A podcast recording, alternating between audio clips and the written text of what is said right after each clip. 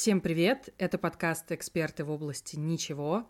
Мы смотрим слишком много фильмов и сериалов, хотим о них разговаривать, не можем держать в себе. А еще иногда мы играем в игры и даже читаем книги. Меня зовут Лера Полякова. А меня зовут Юля Бернштайн. Как Рамштайн, как всегда. И в этом выпуске мы решили, что пока мы не забыли, мы вам напомним, что у нас есть Patreon, на котором вы можете нас поддерживать, если вы находитесь не на территории Российской Федерации. А если вы на территории Российской Федерации, то для вас открыты двери потрясающего сервиса и Boosty. У и Boosty. В общем, что вас там ждет? Там лежит четыре выпуска нашего невероятно познавательного шоу под названием «Знаешь ли ты?»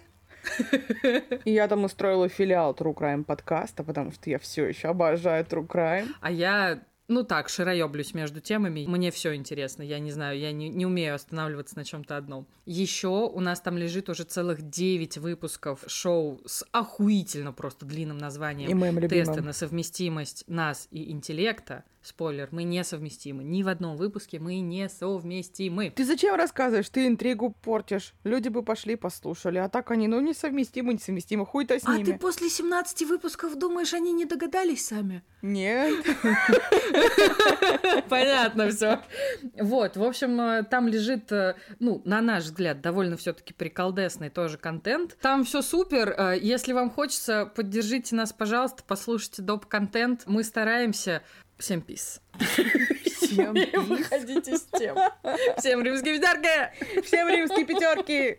Я, в общем, тут э, совсем недавно вернулась от Юлии Бернштейн. Я к ней ездила в гости в Питер. А когда я только приехала в гости в Питер к Юлии Бернштейн, я привезла с собой какой-то абсолютно разрушительный вайб. Это чистая правда.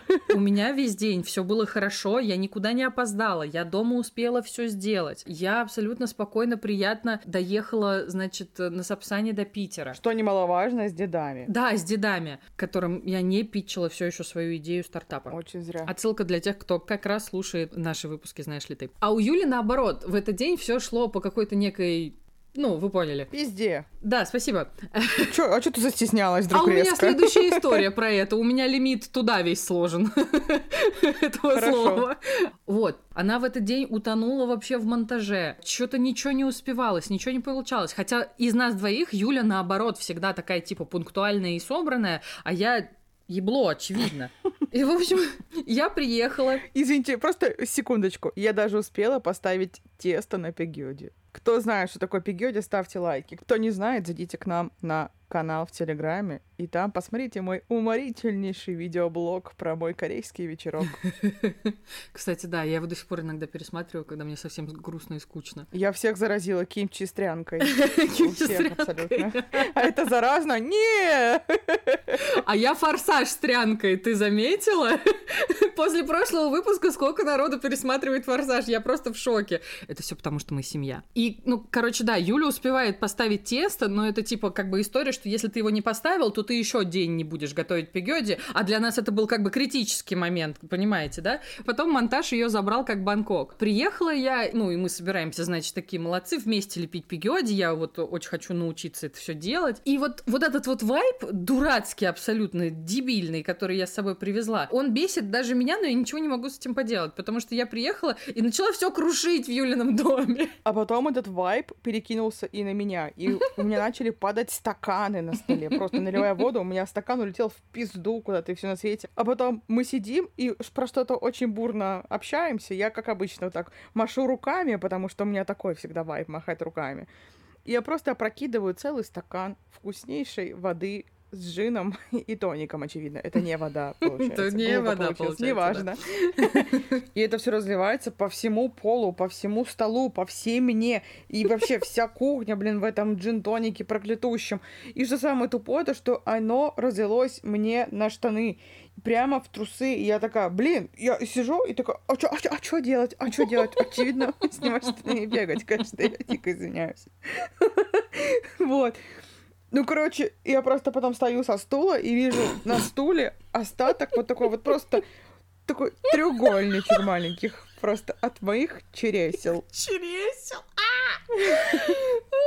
И у нас сразу же возникла актуальная тема. Вот скажите, пожалуйста, девочки, вот вы приходите к врачу, например, да, сидите на стуле, а там эти вот стулья ебучие пластиковые. Ты сидишь такой в штанах и просто спокойненько сидишь и слушаешь, что тебе скажет доктор. А потом ты встаешь, смотришь на стул, а там вот это вот потные отделения какие-то, слепок пизды какой-то остается. Это так жутко и унизительно, просто капец. Я так переживала, думаю, неужели у меня настолько горячий череса все еще, что у меня остаются потные места даже на стуле, что за хуйня. А потом выяснилось, что у всех. Не стыдитесь этого. Девочки, все хорошо. Юль, это не слепок пизды, это след пизды. Про слепок пизды я тебе сейчас расскажу. Секундочку, Лера начала верещать. У меня есть история про слепок пизды. Я такая, что же это может быть? Она говорит, ну это когда я с работы увольнялась, а у меня вообще ноль идей, что это может быть. Думаю, может быть, это как Touch ID, только у них слепок пизды делают? Я не знаю. У меня вообще столько было вариантов, и я вообще не угадала, но и не была разочарована. Валерия, ваша история. Ну, в общем, увольняюсь я тут как-то с работы. В очередной раз. И оставляем слепок пизды. Да-да-да, на память. Все. Ну все, да. Эм, да, в очередной раз. Вот такой период у меня в жизни. Приезжаю я в офис, и мне нужно в кабинет к кадровикам, HR, вот этим вот всем э, людям. Ну и прихожу я туда, и мне говорят, посиди пока на диванчике, там, сейчас мы дозаполняем какие-то документики, и потом с тобой пойдем еще там порешаем дела. Я такая, ну супер, чё? Я одета, как обычно, я в толстовке и в джинсах. Я всегда в толстовке и джинсах. И сажусь я на диванчик. И замечаю, что диванчик супер красивый. Он такого прикольного, приятного розового цвета, такого нежно-розового. И материал я хрен знает, как это называется, бархат, э, велюр, э, по которому можно так, ну, типа, пальцем поводить, э, и там след останется. А я хотела пошутить то, что это шерсть на груди Макрона. Ну, шерсть на груди Макрона я бы так бессовестно не гладила и не водила бы по ней пальцами, было бы очень неловко. А по дивану водила. О май, все, мне сознание улетело куда-то в мир фанфика. Шерстяной Макрон и Лерка Полякова. Прости, я представила не тебя, а себя, извини. Ну, естественно. Ну так вот. И причем, пока я сидела и рисовала что-то на этом диване, ну, у меня не закралась ни одна вообще мысль о том, что что-то может быть не так. Я сижу себе спокойно, не пержу даже. Э, ну, как бы в кабинете HR-то особо, наверное, и не надо. И, короче, в какой-то момент там девушка, которая занимается всякими кадровыми вопросиками, кучей вот этих вот бумажек, которые я до сих пор не понимаю, такая, пойдем, нам сейчас надо с тобой сначала на второй этаж, потом на шестой этаж, мы там сейчас все сделаем, вернемся, все будет супер.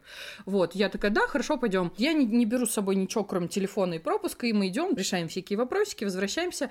И нас не было, ну, где-то минут 15. И я, короче, подхожу снова к тому месту, где я сидела, и осознаю, что на вот этом абсолютно вообще mm-hmm гиперприколдесном диване остался некий рисунок от меня, давайте так скажем.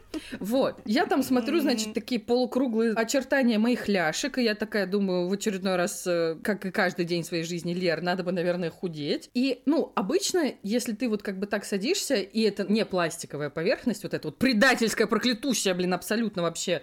Девочки, не садимся на эту хуйню, потому что потом будет неловко. Ну так вот, ну там, ну, на месте, например, твоих потных чресел, там не было моих потных чресел. Обычно там, ну, типа, просто пространство остается и все. Но тут я не знаю что, но что-то пошло явно не так. Потому что там, ну, был не промежуток, а такой эм, прям таки некий рисунок, где, ну, вот ты на него смотришь, и ты, ну, не ошибешься, что там нарисовано у меня между ляжками. Я только потом догадалась, что, ну, у меня же на джинсах там шов, и, видимо, он достает. Я хуй знает, как это работает, но тем не менее.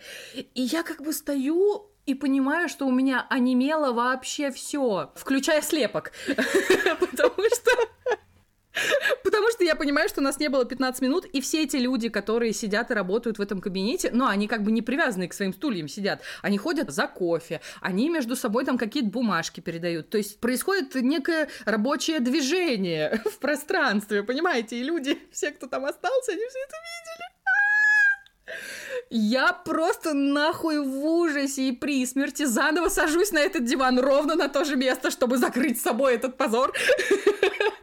И начинаю активно туда-сюда елозить, чтобы это все стерлось. И сижу такая, потею, краснею, и там еще, ну, как бы у нас заканчиваются какие-то вот эти вот процессы со всеми бумажками, и я сижу уже такая, думаю, просто, а можно я уже уволюсь и уйду отсюда, пожалуйста?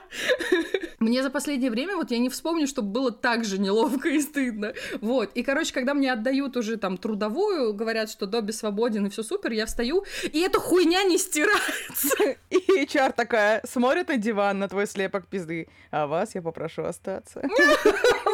О, какой ужас. Вот, я, короче, в порыве отчаяния делаю вид, что мне надо а, невероятное количество документов, которые они мне отдали, две бумажки, честное слово, правильно разложить в своем рюкзаке, и я ставлю туда рюкзак, и уже им прохожусь по этой истории, и она стирается наконец-то. Господи, как хорошо. И я такая, ну, я поехала, всем пока, с вами было супер. Я никогда так быстро еще не выбиралась из здания. Боже мой. Это потрясающая история. А еще хуже, если ты садишься на кожаный диван там вообще пиздосия. Абсолютно, кстати, Во всех да. смыслах. Блин, да. Пока ты сидишь на кожаном диване, ты человек в собственном соку. И это все остается, блин, на этом диване. Отвратительно. Упразднить кожаные диваны. И реально есть ощущение, что раз в мире так много всяких вельветовых и кожаных диванов и пластиковых сучьих этих стульев, может быть, ну, типа, это только у нас немногих такие проблемы? Может быть, мы просто активно потеющие граждане? Или что? В чем прикол вообще? Не понимаю. Я бы назвала эту загадку Гарри Поттер и проклятие потной пизды. У меня она была не потная, у меня она была рисующая. Ёб твою мать, какая талантливая. Ты как Виннит Пелтроу, но в нашем мире. Жду, когда ты будешь делать свечи с лепком из пизды. Ужас какой. И с запахом пизды. Гвинет Пелтроу, храни тебя Господь, ей-богу. Бля, Гвинет Пелтроу, это, конечно, mood for life, абсолютный вообще. Помимо этой истории мы еще обсуждали мою теорию о том, то, что я подозреваю. Это только мое исключительное мнение, то, что мне кажется, что мы единственные девочки-подкастеры, которые обсуждают говно. Потому что я сомневаюсь, что есть какой-то другой подкаст, и там сидит такая же ёбнутая. Я пришла в библиотеку и обосралась. Мне все еще, конечно же, очень хочется верить, что мы с тобой такие две снежиночки от мира подкастинга. Но мне кажется, ну, типа, в России дохуище подкастов. Явно есть кто-то, кто тоже разгоняет про говно. Мы просто их еще не нашли. И не заколабились, очевидно. Может быть, но я все равно расскажу историю про говно. Естественно. Мы обсуждали с Лерой о том, то, что я вот как считаю, например, да, вы в гостях или там на ночевке с друзьями, не знаю, с парнем. И, конечно же, вы захотели какать. И я считаю, что нужно поступить следующим образом. Вот такой лайфхак. Вы такие идете в туалет и предупреждаете всех. Я иду громко срать. И вы в шоколаде. Очень плохо прозвучало в контексте. Ну, неважно. У вас есть алиби. Потому что если вы предупредили, что вы идете громко срать, и посрали тихо, то все супер. А если вы предупредили то, что вы идете громко срать и громко посрали, то тоже все супер. Это гениально. Ты можешь умывать руки, потому что ты все сделал. Потому что, очевидно, после туалета надо умывать руки. В том числе. Вот такой вот вам лайфхак от Юлии Бернштайн, эксперта в области какашек. Это просто какой-то, ты пересказываешь мой какой-то ночной кошмар. Это же ужас нахер какой-то вообще. А! Почему? Ну ты же предупредила. Ну да, но это же все равно, если это потом произошло, то ты такая, а как выходить из этого туалета? Я останусь здесь жить, очевидно, чтобы меня больше никто не видел. В смысле, как выходить? Очень просто. Ты просто выходишь из туалета и такая, я ж предупреждала. Все. Вот Лерка Полякова смеется, а вы знаете, что слушайте, домотайте на ус, потому что Юля Берштайн плохого вам не посоветует. Потом мне еще спасибо за это скажете. А еще давай, пожалуйста, перейдем от какашечных тем, потому что ты знаешь, я могу говорить про это вечно. И лучше расскажем, что мы с тобой делали пока ты у меня была в гостях. Во время моего приезда в Питер к Юле мы не только крушили ее квартиру, но и еще и невероятно прикалывались а, в баре и, соответственно, не очень хорошо себя чувствовали на следующий день. Мы, конечно, пытались выбраться в кино на все везде и сразу, но поняли, что это выше наших сил, и надо было что-то смотреть дома. И я обожаю, что мы решили посмотреть дома, сука, зловещих мертвецов. Самое похмельное кино в этой жизни. Мне кажется, вообще. очень Обожаю. даже. Потому что у меня был такой мут, я была полумертвая и зловещая. Просто мои приколы в баре кончились тем, то, что мы приехали домой, и я каталась с горки на детской площадке возле дома и играла в Лару Крофт. О чем ты вообще Ой, говоришь? это правда, у меня есть видео. Никому не показывай. На самом деле, мне кажется, что «Зловещие мертвецы», похмельное кино ну, для определенной категории людей, потому что нам, типа, было супер. А представь людей, которые вот от всяких визуальных вот этих вот стимулов, их, наоборот, еще сильнее болевать тянет. О, особенно, когда пшенная каша у него полезла из глаза, было Да, потрясающе. какая бы там была вообще экзорцистская вечеринка, если бы мы были такими людьми. И зачем-то решили бы это все посмотреть. Хорошо, что моя экзорцистская вечеринка закончилась утром. Это, конечно, повезло мне. Ой, да, очень повезло. Все еще я блевала со звуком щелкуна из Last of Us. Это, это как? Ты кликала параллельно? Почти что, я клянусь, я... у меня был такой звук, и я стояла, блевала и смеялась, потому что я такая, нихуя, я щелкун. Грибная женщина Юлия Бернстайн. Просто не знаю, короче, я обожаю фильмы ужасов. Я так люблю ужастики, просто жесть. Но я почему-то не смотрела «Зловещие мертвецы». Я знаю то, что там не было страшно, и не, не должно быть страшно. И люди, если вы боитесь смотреть ужастики, посмотрите «Зловещих мертвецов» вообще в любом случае. Вы умрете не от ужаса, а нахуй от кринжа. Это богоподобный фильм, это шедевр, блядь. Абсолютный. Причем я его смотрела довольно давно и такая думаю, ну ладно, что, пересмотрю, все супер. Вот мы с тобой сидели и рассуждали либо в процессе, либо уже позже, а вот как оценивать это кино? То есть, с одной стороны, ты понимаешь, что это же типа родоначальник жанра и все Мгм, такое. мгм. Но в итоге это были брызги кетчупа варенья, потом там реально пшеная каша поперла из рукава у кого-то, потом мы видим трубки, из которых эм, Да, э, брызжет да. якобы кровь. Это было потрясающе. Но моя любимая жижа, которая вытекала из людей, ставших зомби, это то, что я называла смегма, и мы очень О, о, смеялись, да. потому что смегма омерзительное слово, но такое потрясающе хуёвое. Просто он такой убивает этого мертвеца, из него течет кровь, какое-то говно, какая-то херня, и это вот малафья непонятная белая. Что это вообще такое? Неизвестно. Я могу понять, кровь, окей, что-то красное.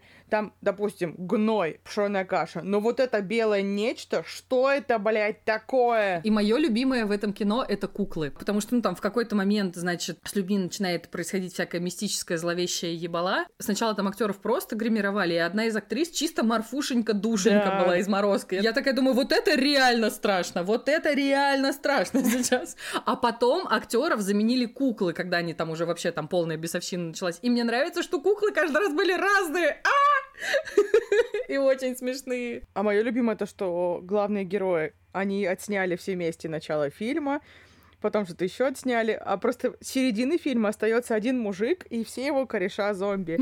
И эти актеры, главные, уже вышли из проекта, и поэтому вместо, блядь, них играли вообще другие люди, а потом эти других людей сменили еще другие люди. И они абсолютно все разные, и это просто охуенно. И ты только по парикам догадывался, кто из них кто. Да, да, и то парики менялись каждую секунду. Да.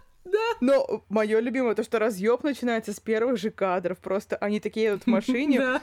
чуть не врезаются, и тут кадр. Просто все люди оказываются вне машины, а потом снова в ней. И мы такие, что? Обожаю. А еще мое любимое, я не могу, у меня в этом фильме любимое все, надо просто смиритесь с этим. Вот их пять человек, с первым из них случается какая-то херня, и чувак, который выглядит как Харрисон Форд с Алиэкспресса, такой, мы никуда отсюда не уедем, я с места не сдвинусь. И все такие, ну, блядь, молодец. И не сдвинулся же. И не сдвинулся. И потом вообще не сдвинулся. Ну, в общем. Я обожаю то, что мы начали обсуждать всю хуйню, но мы даже не рассказали сюжет. Просто хотя бы чуть-чуть. Да в целом пофигу, мне кажется, все и так знают. Для тех, кто не смотрел «Ходячих мертвецов», краткий сюжет. В общем, пять человек, два мужчины и три женщины едут куда-то в какую-то перть. Вот, и такие говорят, мы сняли загородный домик, будем прикалываться. Там просто дом из говна и палок. И как это, смотрите, прикалываться, одному Господу Богу известно. Они приезжают, и тут одну из них, самую малохольную, начинают тревожить какие-то видения. Она такая, блядь, в подвале что-то есть. Харрисон Форд идет в подвал и находит там книгу и магнитофон. Естественно, что? Они включают магнитофон, и там какие-то заклинания на каком-то прикольном языке, и они его слушают, и происходит какой-то отвал жопы, и пробуждается древнее зло. Ну и с ними начинают происходить некие метаморфозы, потому что их выебали деревья, блядь, искусали деревья, что-то там еще с ними произошло, они искусали друг друга, короче, охуенно просто. Я сидела, Лера, не даст соврать, то что, о, ляп, ляп, он стоял только в другом месте, он выглядит по-другому, а потом я такая, да хуй-то с ним, просто все супер, все супер. Мне нравится, что Харрисон Форд с Алиэкспресса в течение фильма успел постричься. Обожаю да. вообще эту историю. А еще мне очень нравится, что женщина, которую ты в самом начале назвала гадалкой, она реально была в итоге как гадалка. Чисто такая профессор Трелони из Гарри Поттера. Грядет какая-то хуета, бегите. никто не бежит, естественно. Обожаю. Очень хорошее кино, просто потрясающее. Хочу все теперь досмотреть. Мне кажется, я только вот эту первую часть и видела. А там в третьей части он попадает в средневековье, блядь. Там вообще просто... Там уже сама обложка просто охуенная. Поэтому фильм, мне кажется, должен быть... Очень хочу посмотреть. Короче, как по мне, это такой разъеб. Это просто абсолютный, потрясающе абсолютный. смешной фильм. И самый да. натуральный похмелье. Если у вас похмелье, посмотрите «Зловещих мертвецов». Но предварительно проблюйтесь на всякий случай. Но на этом наши кровавые истории не заканчиваются. Те, кто слушал наш четвертый выпуск моего любимого шоу с великолепным названием «Знаешь ли ты?», Лерка Полякова рассказывала историю, которая тоже оказалась достаточно кровавой. Валерия, вам слово! О, да, ребята, сейчас я вам расскажу историю про кровь и долбоебов. Посмотрела я тут сериал. А, на русский его перевели как «Выбывшая». Это сериал про Элизабет Холмс, основательницу и SEO компании Terranos, которая довольно долгое время, ну, 12 лет, мне кажется, нормальный такой промежуток времени. Особенно, когда ты в рабстве.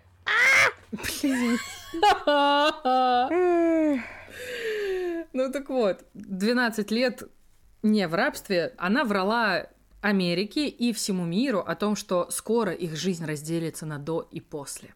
Скоро вместо огромных, значит, склянок с кровью, обмороков, исколотых вен и вот этого всего говна вам нужно будет сдать всего одну капельку крови, поместить ее в аппарат компании Terranos, и вы узнаете о своем здоровье абсолютно все. Очень тебе понравилось, да, Кто эта понял, песня? тот понял. Да-да-да. Спойлер. Абсолютно все пошло не так с этой компанией. Что не так с этой компанией? Абсолютно все. Спасибо. В общем-то, да, за все те 12 лет, что Элизабет Холмс врала а, абсолютно всем про свой бренд. И, в общем-то, так и не удалось довести до ума и до хоть какого-то рабочего состояния свои вот эти вот невероятные аппараты. В четвертом выпуске ЗЛТ я довольно подробно рассказываю, почему так все произошло. Спойлер, потому что у Элизабет Холмс паранойя. Понимаешь, это музыкальный сегмент. Это реально музыкальный сегмент. В общем, сериал, он такой полубайопик, потому что какие-то моменты, которые, ну, actually задокументированы, понятно, они тоже отображены в истории, а какие-то моменты, которые происходили вне офиса компании, это уже такой вымысел сценаристов. И причем вот ты сидишь и думаешь, да, бытовая история додумана, смотришь вот сериал и думаешь, ну, ну невозможно же так мразить. Невозможно быть настолько хреновым человеком. А потом ты читаешь книгу и смотришь видосы с хроникой событий, и сразу ясно, что очень даже можно. И сценаристы даже особо и не разгонялись в этой работе. Мне сериал дико понравился как раз вот этим вот вайбом, что ты понимаешь, что это все происходило в реальности, но у тебя постоянно есть вот этот вот саспенс, который только копится и копится, потому что тебе кажется, вот сейчас ее за жопу точно поймают. И нет, не ловят. Нет, ну вот, ну вот сейчас, ну сейчас ты ее стопудово поймают. И нет, ее не ловят. И мне очень нравится, как шоу нам прям очень классно и со всех сторон показывает, как она умела обманывать, как она умела манипулировать и насколько она сама поверила в свой обман, а, что в итоге жила вообще в абсолютном отрыве от реальности. Потому что у меня в голове это выглядит примерно как «Алло, Элизабет, добрый вечер, это отдел по связям с реальностью, как меня слышно?» Понятно, нихуя меня вам не слышно, спасибо, до свидания. Вот так это все выглядит. Про актеров надо сказать отдельно, потому что главную роль играет Аманда Сайфрид, и она провела просто невероятную работу. Потому что я посмотрела кучу выступлений самой Холмс, я посмотрела ее TED-ток, кучу интервью, и Сайфрид, слушай, я никогда не думала, что она вообще способна настолько вжиться в роль, ну, типа, живого человека. История про искусственный голос Холмс, мне кажется, Сайфред с ней справилась просто на ура. И мне очень понравились сцены, где она репетировала тот самый голос, потому что у Холмс был, ну, самый обычный женский голос, но она решила, что It's a man's man's world, поэтому я буду разговаривать как мужик нахуй, зачем-то. Причем самое забавное, что она в какие-то моменты, либо когда она там, я не знаю, подпила алкоголя, либо когда у нее супер живая реакция на что-то, она забывала нахуй про эту историю и из вот такого голоса начинала разговаривать нормальным. Блять, это такая кринжуха, просто жесть. Еще тут играет Саид из Лоста, Навин Эндрюс. Когда Лера мне сказала об этом, когда мы записывали выпуск, я такая, все, там играет Саид, это продано. Это потому что Саид супер. Я очень любила Саида в Лосте. И мне еще очень нравится, что он здесь э, изобразил Сани Балвани, да, у человека фамилия Балвани. Моя любимая. Как какого-то намного более зловещего и умного э, человека, чем он есть на самом деле. И мне кажется, это играет только на руку шоу. И еще тут есть мой самый любимый вообще человек на земле Стивен Фрай. Он такой потрясающий. Стивен Фрай краш. Вот у меня как раз была история про то, что я увидела в касте Стивена Фрая и такая, ну все продано, я сажусь смотреть и села смотреть. А еще там был очень клевый чувак э, из Индии. Я никогда не запомню его имя, потому что оно очень сложное, который играл в идеальном голосе. И мне очень нравится, что он буквально либо в первой, либо во второй серии Дропаута спрашивает у Аманды Сайфрид, «Шо, ты поешь акапелла?» И я такая, а мультивселенная! Очень хорошо было. Вот, в общем, шоу очень классное, оно захватывающее, там всего 8 эпизодов, то есть это такая нормальная, логичная, законченная история, и она как раз для тех, кто любит следить именно за антигероями. Вот вам прям супер зайдет, супер понравится, я очень рекомендую. У меня есть тоже кровавая история, но сегодня такой кровавый вайп. Находишь? Короче, как я уже рассказывала в каком-то из наших выпусков, я являюсь огромным поклонником сериала American Horror Story настолько огромным поклонником этого сериала я являюсь, то что посмотрела новый сезон, который вышел в октябре только сейчас. Ну, неважно, у меня были свои какие-то делишки. Меня больше всего интригует то, что ты хочешь не просто обсудить, а еще и доебаться до меня. Ты это повторила уже четыре раза. И я такая думаю, господи, что же там? А я и доебусь. я и доебусь, поверь мне. Итак, что же из себя представляет десятый сезон American Horror Story? Для начала это стандартные 10 серий. И казалось бы, что может пойти не так? Спойлер, абсолютно все. Ну, не абсолютно все, но некие Блин. моментики имеются. И вопросики в том числе. Потому что 6 серий идет одна история, а остальные 4 начинается абсолютно нахуй другая. Я вижу это удивление в твоих глазах, поэтому считаю своим долгом рассказать все подробнее, потому что там вообще просто пиздец. Короче, первые шесть серий посвящены истории. То, что молодой писатель, его беременная жена и их девятилетняя дочь приезжают в некий живописный городок. Он сценарист. Прикол в том, что он достаточно среднестатистический сценарист – он потому что пишет какие-то сценарии, и их просят студии переписать, или их попросту не принимают. Ну, в общем, как-то все у него идет по пизде.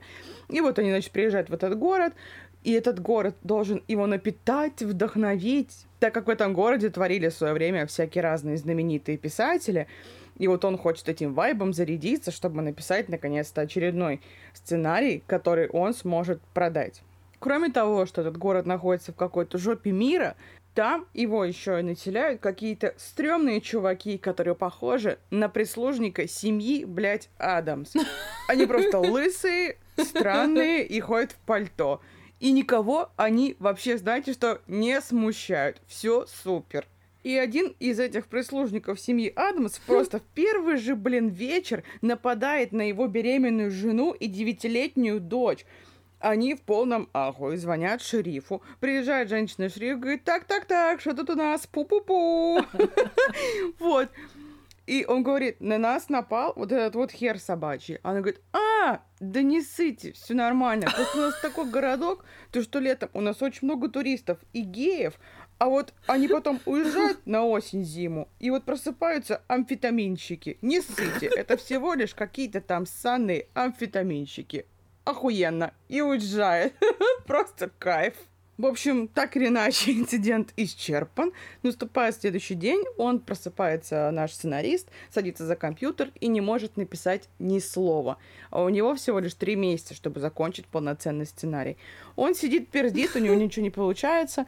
И он такой, пойду-ка я в бар. Может быть, там я тоже напитаюсь местным колоритом, у меня все будет супер. Он приходит в бар и встречает там двух местных фриков, в которых он узнает одного из э, самых продаваемых авторов женских романов и другой товарищ, тоже известный сценарист. Он с ними общается, и они такие какие-то мутные. На следующий вечер писатель, которого встретил в баре наш сценарист, наш главный герой, зовет его в гости и говорит, у меня тут есть кое-что прикольное. И он достает из широких штанин, не хуй, а таблеточку, какую-то маленькую красненькую пилюльку. И говорит, ты должен принять эту таблетку, и тогда у тебя проснется вдохновение, и ты вообще, ты не жил до этого и не писал ничего. Какие-то области тьмы. Просто прими таблетку, и все у тебя будет супер. И наш сценарист такой, блин, а какие побочки? А в тот ему отвечает, да все нормально, не сыпь, я так сто раз сделал. И он говорит, нет, нет, я не буду принимать, нет, пизду. Очень в расстроенных чувствах уезжает обратно домой, снова садится за компьютер, у него снова ничего не получается, он возвращается к писателю и забирает у него эти таблетки. Он приезжает домой, принимает одну из них, и у него начинается отвал жопы, потому что его посетила настолько вдохновительная волна, что он просто за одну ночь заканчивает полноценный сценарий целого сезона сериала.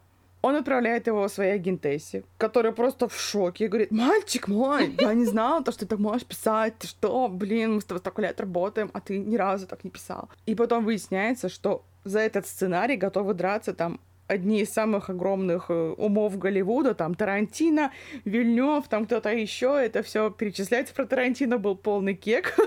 То, что он позвонил якобы агентессе, и агентесса говорит сценаристу, позвонил Квентин, сказал, напиши, пожалуйста, сценарий к моему фильму. Он говорит, ну ведь Квентин сам пишет сценарий. Нет, у него сейчас ребенок, ему не до этого, пожалуйста, напиши, потому что ты гений. И казалось бы, да, все супер, все бы ничего. Он угу. в шоколаде в полнейшем на тысячу процентов. И все хорошо до тех пор, пока он не чувствует на себе побочки от этих таблеток. А какие именно, ты спросишь меня, а я скажу. Так. У него просыпается нечеловеческая тяга пить кровь. А еще есть такой прикол. Если ты принимаешь эту таблетку, и ты по-настоящему в чем-то талантлив, то эта таблетка, да, она стимулирует у тебя что-то в голове, и ты становишься гением. Но если ты не талантлив, или если ты думаешь, что ты талантлив, и ты принимаешь эту таблетку, я не зря упомянула прислужника семьи Адамс. И становишься Фестером Адамсом, потрясающе. Просто сразу выпадают волосы, бледнеет кожа, ты становишься безумным, надеваешь черное пальто. Сделка века и поебался чечек. Все. То есть тут есть некие определенные риски. Короче, я не буду больше ничего рассказывать про этот сезон, просто держите это в голове, а также держите в голове то, что в этом десятом сезоне играет Макалей Калкин. Макалей, храни его Господь Калкин. Когда ты вообще последний раз увидела, кроме, блин, один дома на Новый год? Я так была счастлива видеть, ты себе не представляешь. Он как будто мой родственник, ей-богу. И что, он прям хорошо играет, и все у него супер? Ну, он не так плохо выглядит, как я себе представляла. Вот, а, по крайней мере, так. Окей. Короче, заканчиваются шесть серий про вампиров. И тут наступает седьмая серия, и она такая странная черно-белая, uh-huh. и я не могу понять, возможно, это кровавое семейство пошло в кинотеатр что-то смотреть, но нет. Просто начинается абсолютно, блядь, другая история. И эти четыре серии посвящены огромному клубку теорий заговора. Это что? просто охуенно, я считаю. Начинается это все с того, что президент Соединенных Штатов Америки Эйзенхауэр к нему является инопланетянин и говорит, Каждый год вы должны нам отдавать 5 граждан США. Взамен на это мы отдаем вам технологии. Вы же не хотите, чтобы они ушли в Советский Союз? И он такой, блядь, конечно, не хочу. И инопланетяне дают им микроволновки, сенсорные телефоны и всякие такие приколдесы. И у них все супер. И на этом не заканчивается. Пришельцы проводили эксперименты под Белым домом. А потом им стало тесно, и главный инопланетянин говорит, слушай, Эйзенхауэр, давай что-то решать, нам как-то тут уже тесненько чуть-чуть. И он такой сидит и думает, что же делать?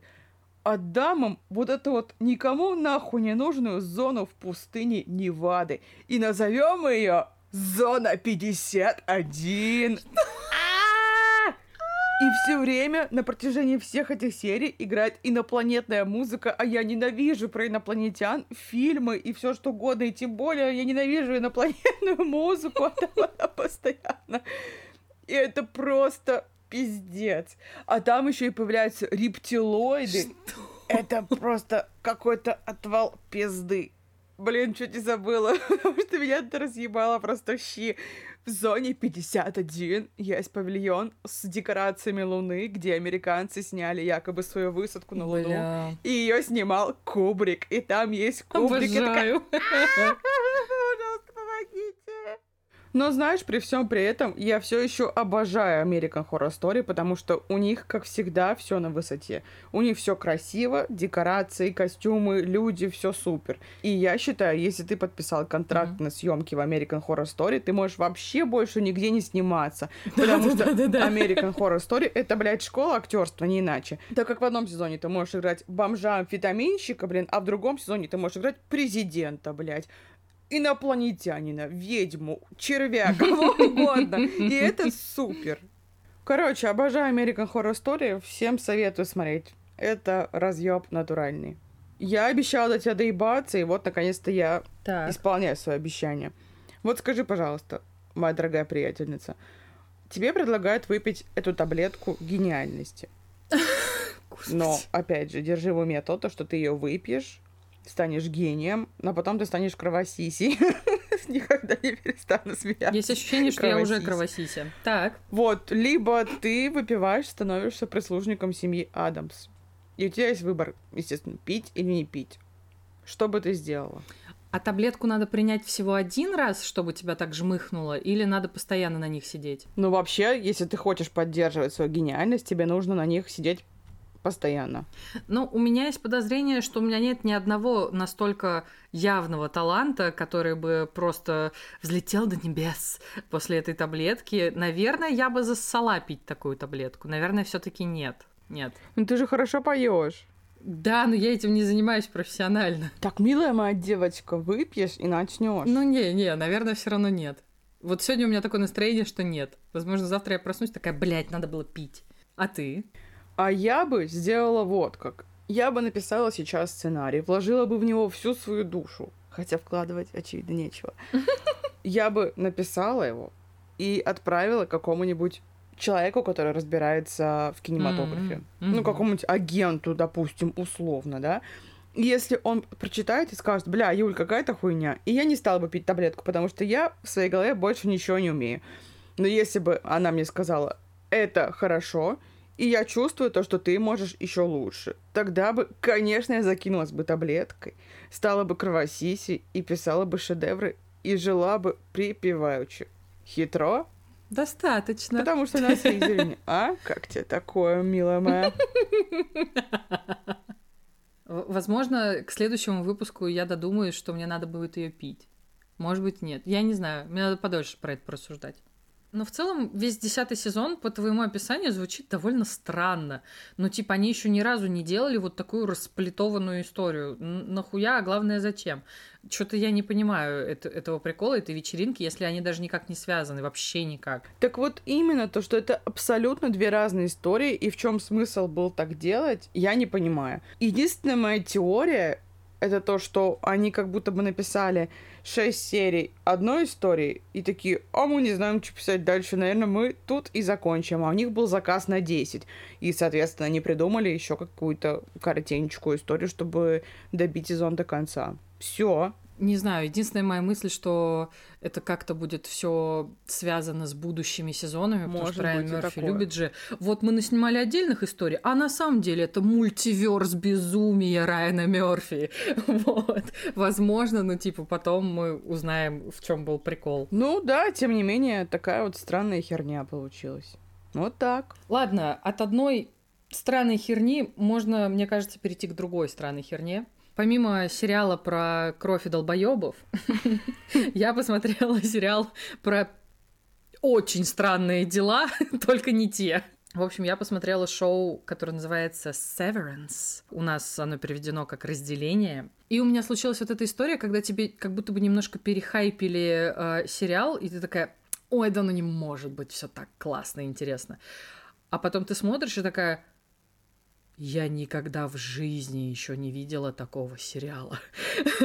А со мной такое редко случается, и я вообще, в принципе, больше фильмы люблю смотреть. Видимо, его написал кто-то, кто принял таблеточку. И это был Бен Стиллер.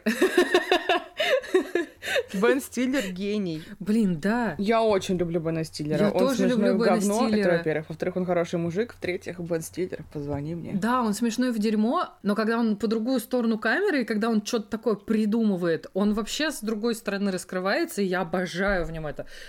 Бен Стиллер, шатаут, шараут, обожаю тебя. Shout out. Потрясающий человек. В общем, в чем прикол сериала Severance? Там рассказывается про некую корпорацию Люмон, и чтобы попасть туда на работу, тебе нужно согласиться на некую процедуру. В чем она состоит? Тебе сверлят, блин, затылок и вживляют в голову чип. Как работает этот чип? Ты приходишь на работу, ну там, с 9, например, утра ты работаешь, ужас нахуй какой, господи, с 9 утра. Складываешь свои вещи в ящичек, надеваешь свои, ну, как будто бы рабочие вещи, то есть у тебя там другие часы, у тебя там какой-то, ну, твой пропуск. Заходишь в лифт, в лифте происходит какое-то и все, тебя как будто бы больше нет. Просыпается твоя, ну, условно, вторая рабочая личность. Мгм. То есть там как бы, да, построено все на том, что ты ходишь на работу, ты что-то делаешь 8 часов в день, но ты вообще не подозреваешь, чем ты занимаешься, и ты ничего не помнишь. Знала бы об этом Элизабет Холмс и не заставляла подписывать всех жесткий NDA. И не было бы вот этого «Он украл знания в своей голове!» Я обожаю это. Абсолютно точно так.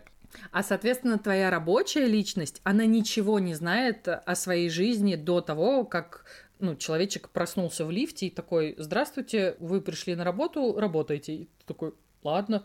Ну, то есть звучит как, с одной стороны, идея мечты, с другой, как какая-то лютая дичь. И вот эта вот вся корпорация, в стенах которой происходит практически весь экшен этого сериала, она вообще хрен пойми, чем занимается.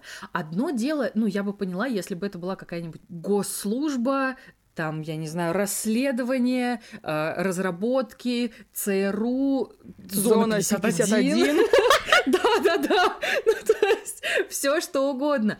Но они занимаются какой-то поеботой. То есть вот тот отдел, где работает главгерой, они целый день пялятся в компьютер и собирают в группу мышкой цифры, которые им кажутся страшными, и убирают их в отдельные коробочки на экране. И ты такой, что нахуй за фигня? Я бы положила абсолютно все цифры в страшную коробочку. Абсолютно. Да, макродата, вот тот отдел, где главгерой трудится, это явно не, не твоя история. И мы за время первого сезона увидим всего там типа пару-тройку отделов, которые вообще не вносят ясность в то, что происходит в этой компании.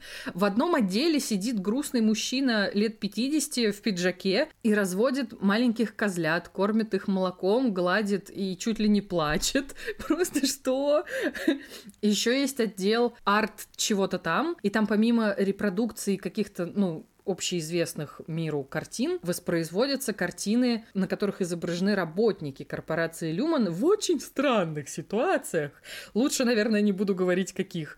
И ты такой, кому нахуй это надо? Что вы производите? Что вы делаете? Вы бюро странной хуйни или что происходит вообще в этой компании? И мне дико нравится эта интрига, потому что даже к концу первого сезона нам открыли, ну, достаточно много всяких приколов, но при этом главная интрига никак не раскрывается. И мне нравится, что вот этот вот баланс интриги, он сохранен. Его ведь продлили на второй сезон, да? Да, его продлили на второй сезон, когда поперли супер хорошие ревью, но теперь еще ждать целый, сука, год, чтобы понять, что там нахер происходит. Ну тогда второй сезон выйдет, тогда я посмотрю, получается. Я не готова ждать. А я обречена на мучение. Причем я сознательно это сделала. Лер, блин. Отдельно надо обязательно сказать про визуал сериала, потому что он такой, знаешь, минимализм, брутализм, все на тебя давит, а вроде бы вокруг тебя очень много пространства. И все такое, знаешь, очень по-эпловски лаконичное, такое простое и понятное. И вот ты ходишь, и вроде бы кажется, ну, для тех, кому это подходит, работа мечты. Ты, во-первых, нахер не помнишь за пределами, что происходит,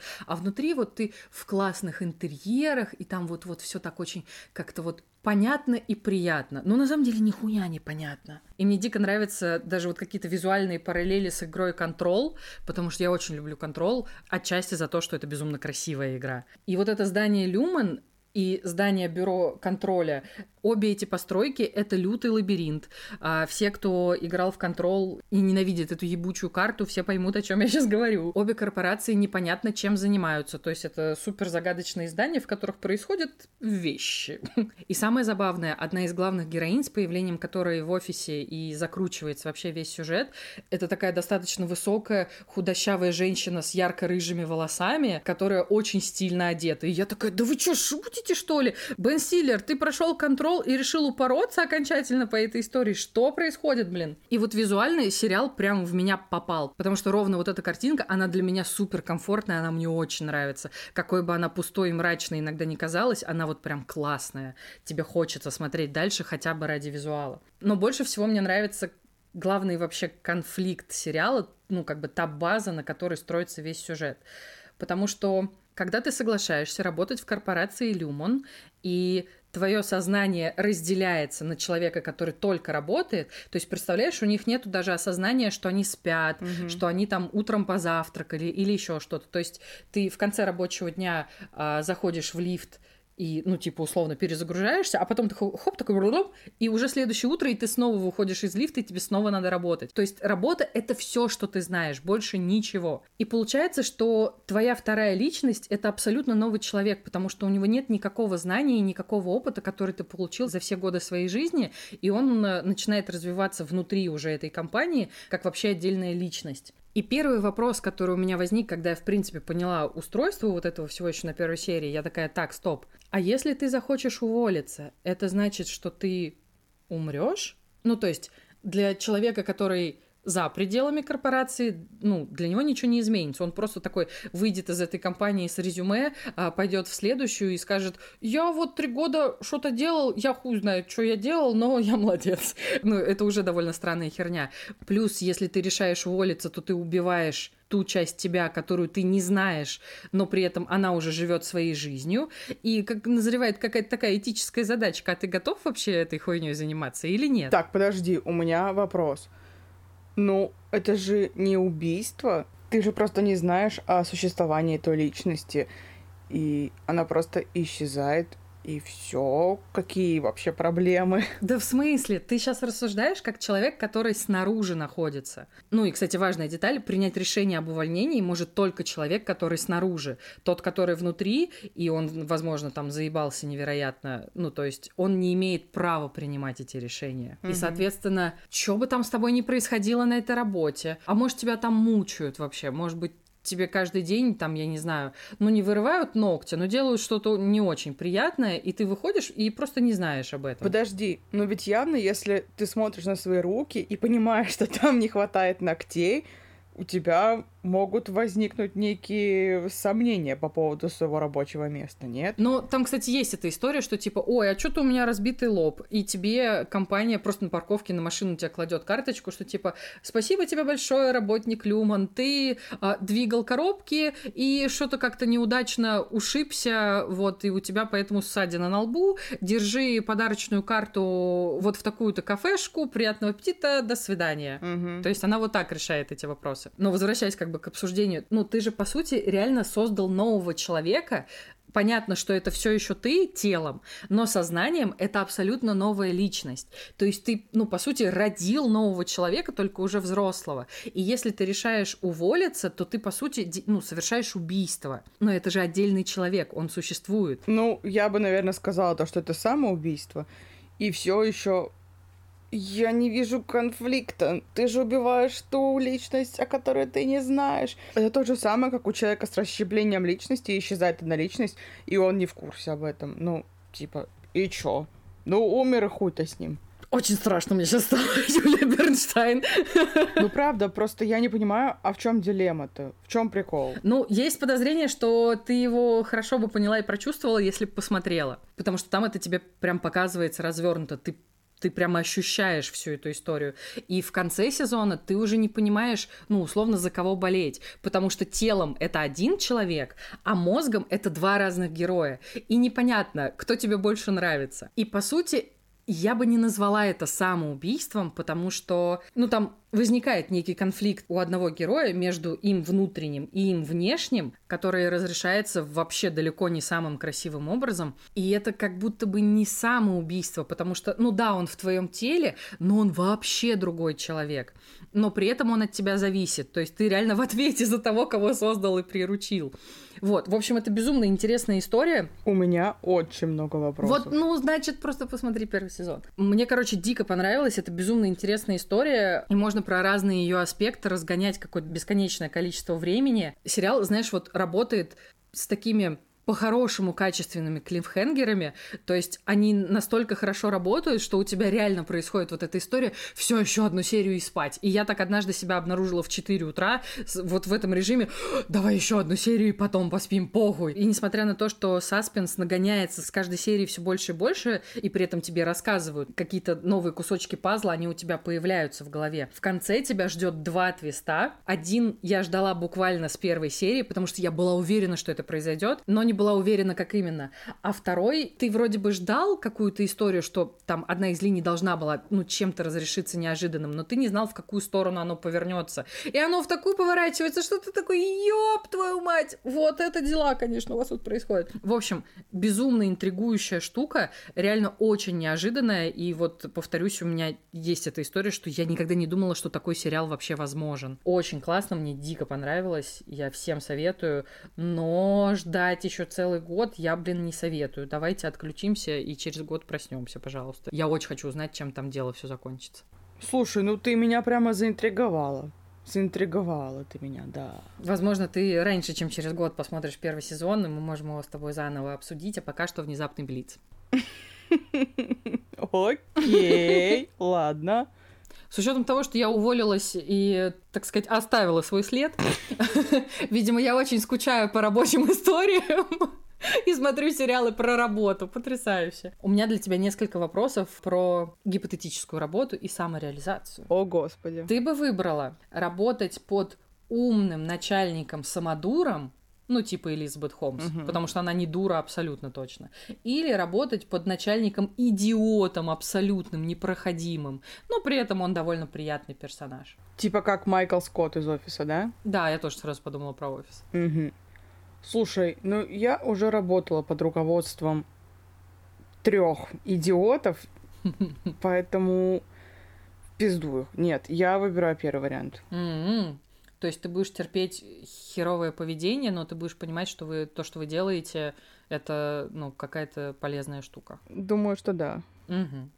Хорошо. Ты бы выбрала, как Элизабет Холмс, пытаться а, взлететь, прийти к триумфу, но при этом очень быстро вот так же крашнуться и упасть, или тихую, стабильную работу всю жизнь, но ты делаешь какое-то нормальное дело и все такое. Я выбираю быть как Элизабет Холмс, она хоть и проебалась по всем фронтам, но она вошла в историю, поэтому первый вариант. Но в первом варианте есть риск, что ты останешься без денег, все твои активы будут арестованы и все такое. И меня могут посадить в тюрьму. Да, глупо, В общем-то, да.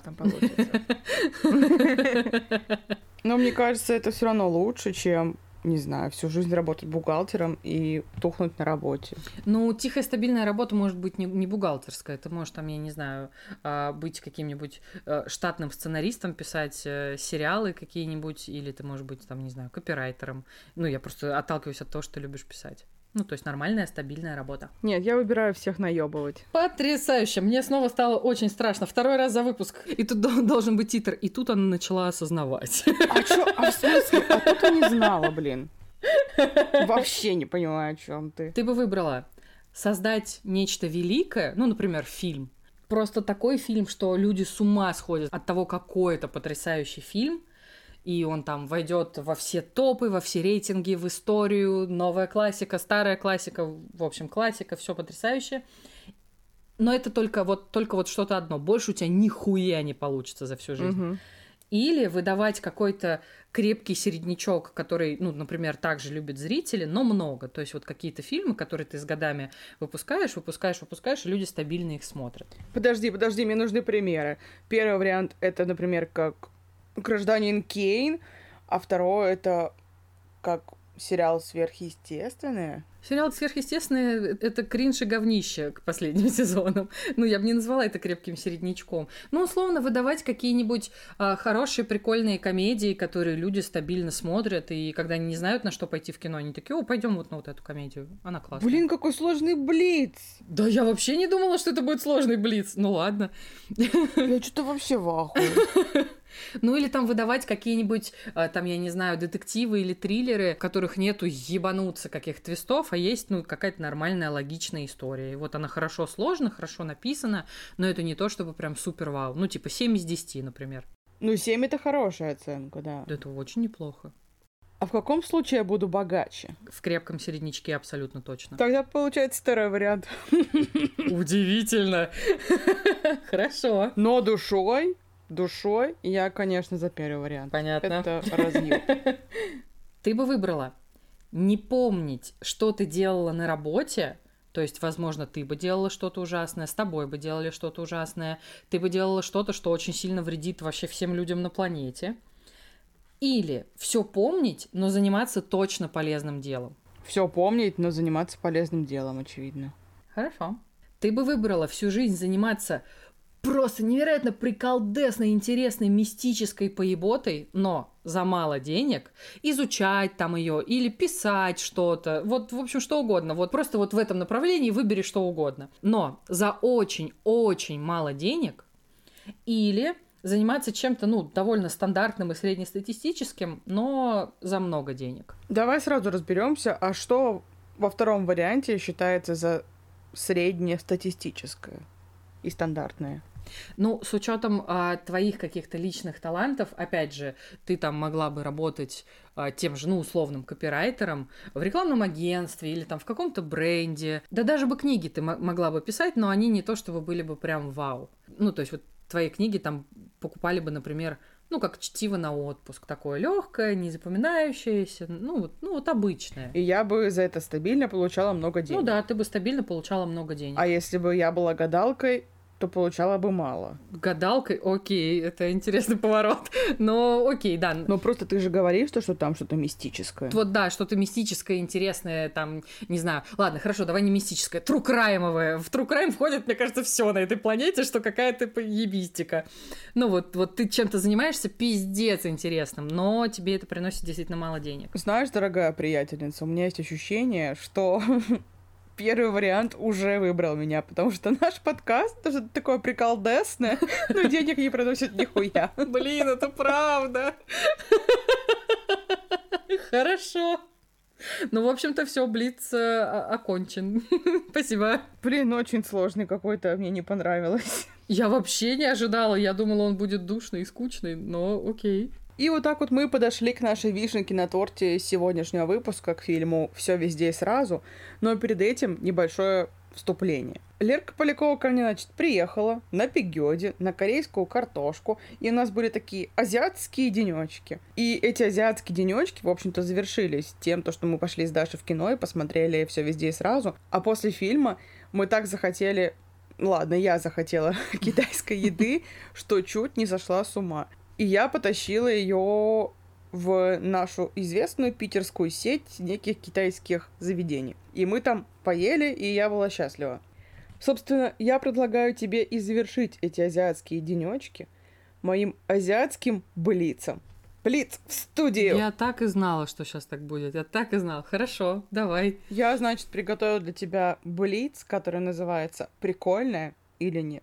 Еда или не еда? И предлагаю вам его пройти, моя дорогая приятельница, соведущая Лерка Полякова. Хорошо.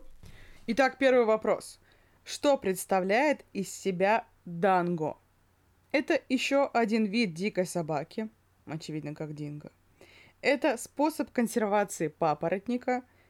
Это корейский ремейк фильма «Джанго!» Или это японский десерт из рисовой муки?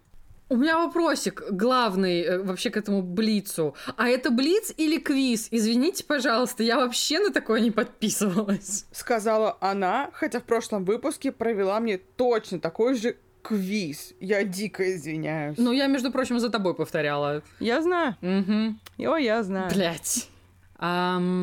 Данго. Давай это будет способ консервации папоротника. И это неправильный ответ. Данго – это японский десерт из рисовой муки. Берут рисовую муку, лепят из нее шарики, их готовят, поливают всякими сладкими соусами, и получается вкусненькая штука. Я знаю только моти, поэтому ничего не знаю. Второй вопрос. Что такое ротиканай? Это пресная лепешка из слоеного теста. Это имя персонажа из аниме. Это малазийский стритфуд, который представляет из себя жареную рыбу на шпажке, которая подается с бульоном. Или это позывной для ниндзя, потому что «Родиканай!»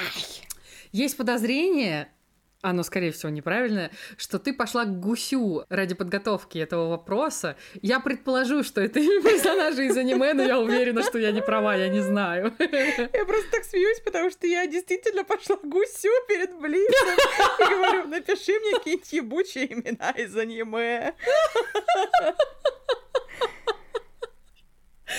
Так, подожди, так я пробила? Это правильно? Ну, во-первых, шатаут шараут гусю, во-вторых, Гусь шатаут нет, это неправильно. Ну ладно. Роти канай — это пресная лепешка из слоеного теста. Окей.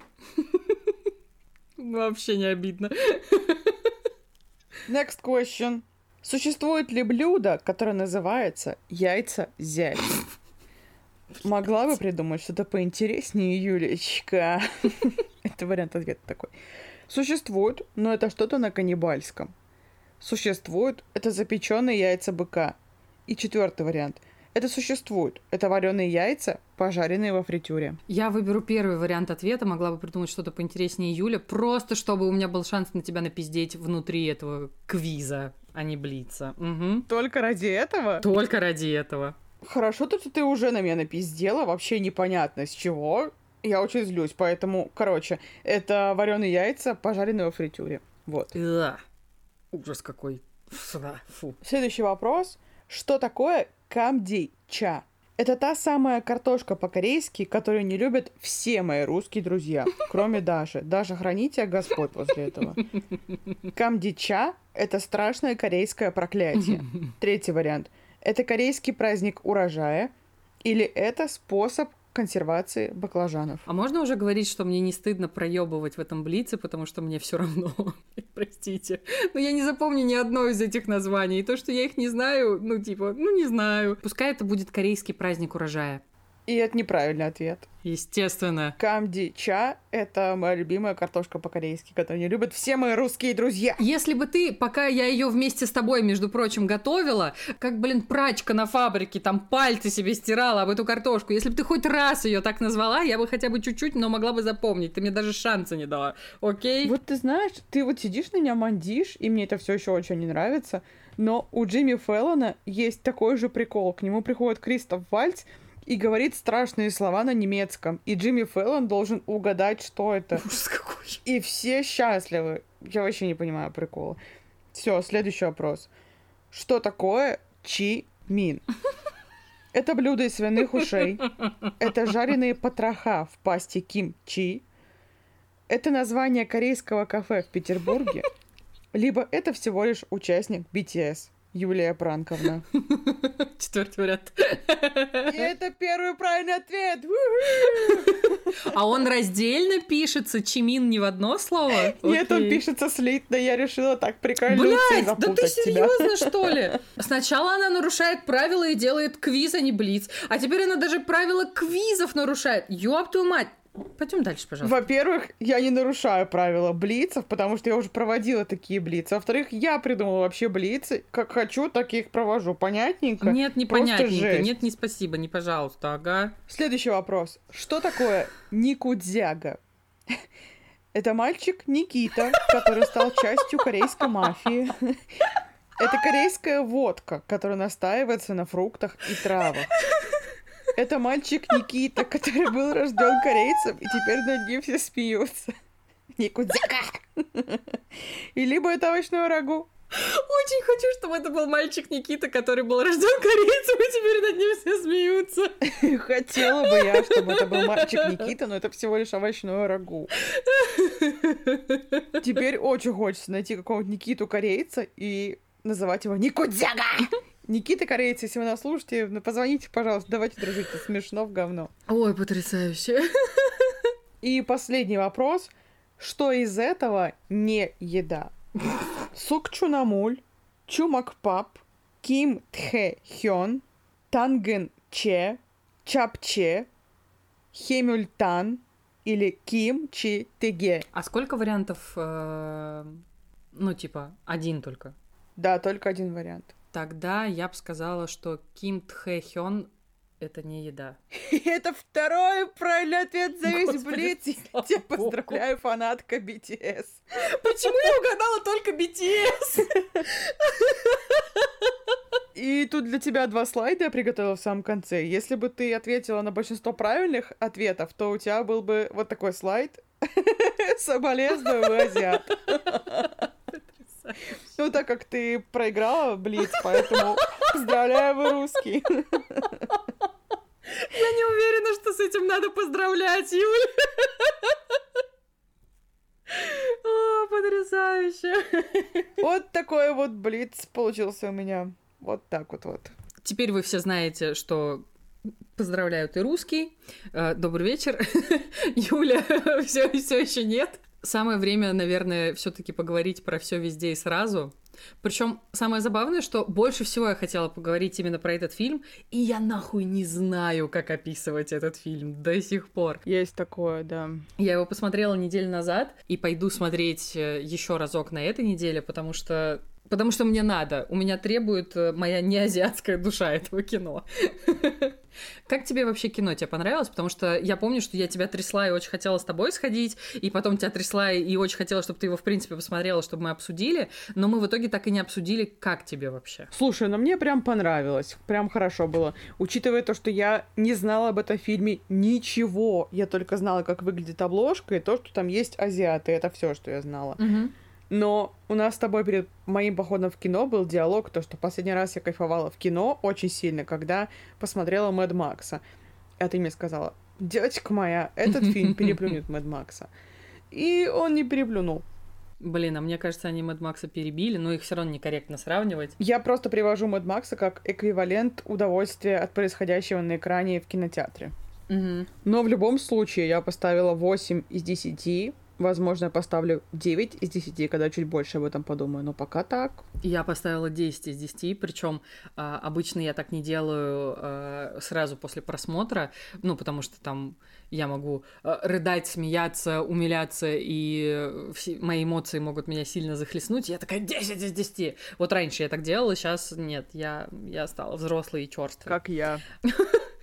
Но тут я такая на сцене с камнями, вы поймете, о чем я говорю, если посмотрите кино. Я такая, «Хм, это 10 из 10, это 10 из 10, это вообще не обсуждается, абсолютно никак. В общем, в чем там замес? Нам показывают, ну, типа, первые минут пять, наверное, фильма, самую какую-то обычную китайскую семью, которая перебралась в США. У них там, значит, своя прачечная, они пытаются как-то работать, зарабатывать себе на жизнь, у них проблемы с налогами, потому что они не понимают налоговую систему в Штатах. И кажется, что это какая-то, знаешь, очередная санденсовская драма про иммигрантов, э, и типа все грустно, и сейчас мы будем смотреть э, довольно долго, как э, человека извне не принимает система и все такое. Но мы-то знаем, что этот фильм это, ну, по сути, мультиверс здорового человека.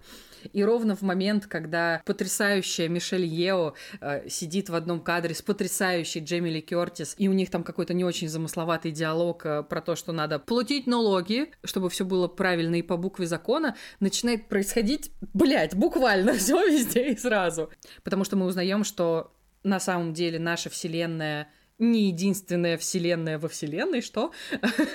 но, но в целом, да, как-то так. И ты можешь путешествовать между своими же сознаниями или подгружать себе какие-то навыки себя же из э, другой вселенной. И начинает происходить какая-то лютая дичь, которую вот я реально не знаю, как описать, но тебе все очень нравится. Короче, это выглядит так, то, что люди носят на ушах некие Bluetooth наушники. Кстати говоря, упразднить Bluetooth наушники просто омерзительно. И вот они их носят, думают о каком-то навыке, ну, допустим, карате, и чтобы получить этот навык, им нужно сделать что-то странное. Например, вдохнуть муху в ноздрю. Я очень смеялась на этом моменте. Мое любимое это чеховская анальная пробка. вот это мое любимое из неожиданного. Мы когда сидели в кинотеатре с Дашей, и когда они впервые появляются в кадре, я просто наклоняюсь к ней и шепчу в ухо «Смотри, это анальные пробки». Мы когда с ребятами из подвала ходили и вчетвером смотрели, у меня было ровно то же самое. А что это у нее там на заднем плане стоит? И мы все такие, ёб твою мать! Причем у нас было такое, что все смотрели абсолютно молча, и мы такие четверо, как подростки, просто такие смотри, вот так мы себя вели. У нас тоже было развлечение, точнее у Даши было развлечение, потому что на каждого азиата она говорит, смотри, это ты, смотри, это ты. А когда девочка избила делдаками охранника, она такая, ну это точно ты. Абсолютно точно, да. Но также я это мужик, который всех запиздил барсеткой в самом начале фильма. Я просто обожаю этот момент. Ничего не предвещало, ничего. Просто какой-то момент, он снимает барсетку и начинает всех пиздить. А я пошла к кинотеатру с барсеткой. И мы когда вышли после сеанса, я такая, ща я всем дам пизды барсеткой. А знаешь, что самое смешное, от чего я просто чуть не подохла? Что моего бати была точно такая же. Клянусь. Точь в точь. Я не знаю, у всех азиатов есть такая барсетка. Мы рождаемся, что ли, в этой барсетке А еще я взвыла на моменте, когда, блин, был кубрик. Просто пиздец. Это вообще было так неожиданно, но так потрясающе. Очень Слушай, хорошо. я взвывала несколько раз, когда был Кубрик, когда был Тарантино, и тихо радовалась я, когда был Вон Карвай, потому что я такая, ебать, смотрите, это же кадр в кадр, только у него красные, а тут зеленые. А, Я очень сильно жду, когда команда Cut the Crap разберет на детали, отсылки, загадки. А, фильм все везде и сразу, но есть ощущение, что они ёбнутся, они два года будут это все собирать, потому что да. я очень жду, когда он выйдет в цифре, чтобы еще еще раз пересмотреть, я чувствую, что я буду паузить каждую секунду. С учетом того, как мы отрывочно что-то вспоминаем из кино, и при этом вообще вам ничего не спойлерим, ну, можно сделать довольно много, мне кажется, выводов, потому что у меня какое-то такое после него ощущение, что это не только фильм, это какой-то, знаешь, новый опыт, который ты испытываешь, просто вроде бы как посмотрев кино. А еще мне очень интересно, как через 20-30 лет в киношколах будут разбирать это кино, и как какие-то приемы из него будут называться терминами, которые мы вот сейчас, в 2022 еще не знаем. Я уверена, что так будет, и мне очень интересно, ну, хотя бы дожить до этого момента, чтобы знать. Хорошо то, что мы сейчас просто сидим и мечтательно смотрим в потолок. Потому что так много хочется сказать про этот фильм, а как будто бы и ничего не скажешь, потому что это как-то очень тяжело что-то вырезать из этого всего безумия. Да, я даже не знаю, что говорить. Мы сейчас вот на записи сидим, поговорили две минуты и сидим. Потому что, ну, его, его реально невозможно как-то адекватно артикулировать и описать, потому что... Да ну потому что, потому что оно такое. В общем, я вообще в абсолютном диком восторге. Мне хочется пересматривать и пересматривать это кино. А со мной, ну, довольно редко такое случается, что я прям залипла на чем-то одном и хочу в него погружаться снова и снова. Я абсолютно точно уверена, что это кино назовут новой классикой, если его посмотрит, блин, достаточное количество человек, окей? Поэтому, если вы еще не посмотрели, я вас умоляю, сходите в кино. Он еще стопудово в прокате, и плюс это, скорее всего, ну, последнее классное кино, которое к нам завезли, потому что даже независимая маленькая компания А24, которая произвела на свет э, вот это вот что-то невероятное, что называется все везде и сразу, даже она не хочет больше в России показывать свои фильмы. И очень показательно то, что я посмотрела фильм больше недели назад, и я думаю о нем каждый день. Mm-hmm. То есть вот это кино, оно настолько богатое на детали, и оно настолько разнообразное по форме, но при этом, опять же, нам рассказывает очень простую историю. И мне кажется, она, ну, чуть-чуть перекликается с той же полночной библиотекой, потому что внутри вот этой мультивселенной ты можешь посмотреть на то, как могла бы сложиться твоя жизнь, и там, не знаю, погрустить, порадоваться, сделать какие-то выводы. И классно, что кино в так такую, в настолько изобретательную форму облекает довольно простую мораль. Но при этом кино получилось каким-то максимально нигилистическим и при этом максимально гуманистическим посылом. И они очень хорошо друг с другом уживаются. И важно все, и при этом не важно ничего. И ты такой, да что происходит? У меня такое ощущение, что у меня расплетовка сознания у самой произошла, пока я это все смотрела и пыталась осознать. Это потрясающе. Вот ты посмотрела фильм неделю назад, а я только вчера. И весь вчерашний вечер, и весь сегодняшний день меня тоже не покидают о нем мысли. Я что-то думаю, вспоминаю, смеюсь. И мне нравится, что не оставил меня таким равнодушным. И, возможно, все-таки поменяю оценку. Все еще, так как ты любитель пересматривать фильмы по сто раз, а я очень редко пересматриваю фильмы, я, наверное, все равно его пересмотрю. Не в ближайшее время, потому что мне нужно все еще переварить эту информацию. Но я пересмотрю, потому что мне кажется, чем больше ты его пересматриваешь, тем больше ты находишь всяких прикольных штук, от которых ты можешь кайфануть. А еще, кстати, вот я про что хотела поговорить, очень хочется отметить Мишель Ео, потому что наконец-то, во-первых, у нее главная роль, и наконец-то у нее есть шанс отойти вот этого амплуа, в которое ее Голливуд запихал еще лет 20 назад, что она вечно... Злая азиатка? Ну, не совсем. Либо она там чья-то, значит, загадочная любовь, либо она там чья-то очень мудрая мать или тетка, которая обязательно в самый нужный момент выяснится, что она знает кунг-фу, она бросает направо и налево супер волчиные фразы, э, и вот, собственно, только этим она и занимается. Она говорит умные вещи, дерется и выглядит красиво. Все. А тут у нее наконец-то есть шанс быть растерянной, неловкой, смешной, тупой, сердитой, грустной, томной, да вообще всякой, какой угодно, потому что мы увидели я хрен знает, сколько мы ее версий увидели. Очень много версий мы ее увидели. И это потрясающе. И она так классно с этим справляется. И вроде бы кажется, что она, ну, не то чтобы материал для главной героини, а она вполне себе материал для главной героини. И она это доказала этим фильмом. То есть у меня ощущение, что в этом фильме сошлись все идеи, которые отвергались до этого десятилетиями. А тут они все вместе, и они так классно скомпонованы, и все работает. Это очень крутое кино. А я еще так обрадовалась, когда узнала то, что это сняли мужики, которые сняли «Человек швейцарский нож», потому что я очень люблю «Человек швейцарский я нож». Тоже, это такая тоже. дичь. Как это вообще можно было придумать, то, что он из него как из лука стрелял, там гонял по волнам. Блин, это просто потрясающе и суперски и гениально. Да, то есть смотришь на синопсис и думаешь, да это какой-то пранк. А потом ты смотришь фильм и такой, ну да, это пранк. Величайший пранк в истории кино. Да, По сути, да. можно было ничего и не ожидать от э, ну, Дэниелов, которые actually снимали кино, а продюсировали это кино братья Руссо, которые занимались э, кучей фильмов Марвел. И все сложилось настолько удачно, что даже поверить в это невозможно. В общем, вы не просили, но мы дико советуем сходить на него в кино, потому что фильм визуально максимально вообще изобретательный, и смотреть его на большом экране — это дикий кайф. И очень хочется поддержать своими деньгами и его создателей, и кинопрокатную компанию «Вольга», у которой, достаточно мощные крепкие яйца, я так посмотрю. Вот по их релизам они осмеливаются катать то, что другие вроде бы как нет. вот, и это супер, на мой взгляд. А я просто продолжаю радоваться за братьев азиатов. Братья азиаты, шатап, шараут. Вот ты знаешь, вот прошли, да, казалось бы, азиатские выходные, а меня все не отпускает, потому что я проснулась сегодня с мыслью, я хочу токпоки. Я просто при смерти, как я хочу токпоки.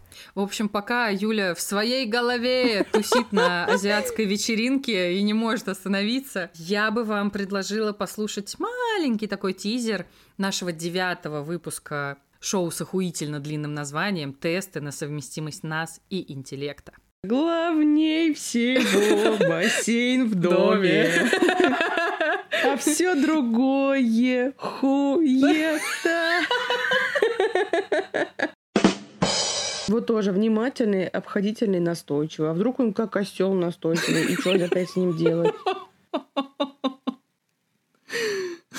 Я представила осла из Шрека, который приехали? Нет, приехали? Нет. Блять.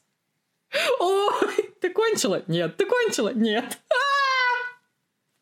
Извините. О май. Извините, извините, извините. Вырежи это, пожалуйста. Бля. Нет, я не вырежу. Пожалуйста. Я выбираю самбо, потому что самба Ди Жанейро. Ты Вера? Что, блядь? Окей. Да, нет. Нет, мне хотела бы ее быть. Я сэра. Блять, я сэра голосую. Я Сара. Ну, я выберу тогда нет. Вот такие мы смешные девчонки. Подписывайтесь, ставьте лайки. Для наших слушателей, которые проживают за территорией этой страны, у вас есть Patreon, чтобы нас поддержать. А остальные наши слушатели, которые заперты в одной стране, для вас только пока один выход. Это не окно, это и Boosty! Ну, возможно, очень скоро появится какая-то другая платформа для донатов. Мы очень на это надеемся, потому что и Boosty, конечно, да. Ну и, в общем-то, спасибо всем, кто дослушал до этой минуты. Кстати, нам так часто пишут, что люди реально дослушивают до самых последних минут, что э, я даже не знаю, есть ли смысл продолжать благодарить. Но, наверное, поэтому и есть. В общем, спасибо вам, что вы здесь и с нами, и у нас тут все везде и сразу. А если вы дослушали до этой минуты, это значит, что вы все еще находите способы справляться с этой ебучей реальностью, и вы абсолютно точно герой. Здесь уже вообще без каких-то натяжек вообще вы тупо герой. Мы с Юлей продолжаем э, смачно целовать ваши души и уши и тыкать в них пальцами сосисками. Только не это. Такие мы так себе людишки, конечно. Меня все еще зовут Лерка. Оставь свой след Полякова. Так и думала, что ты так скажешь. Правда, в идеальном мире это было. С вами была Лерка Слепок Пизды Полякова. И Юля Чимин Бернштайн. Как Рамштайн. Как BTS, не как Рамштайн. Ладно, да, в данном случае как BTS. Ну все, всем пока. Всем пока!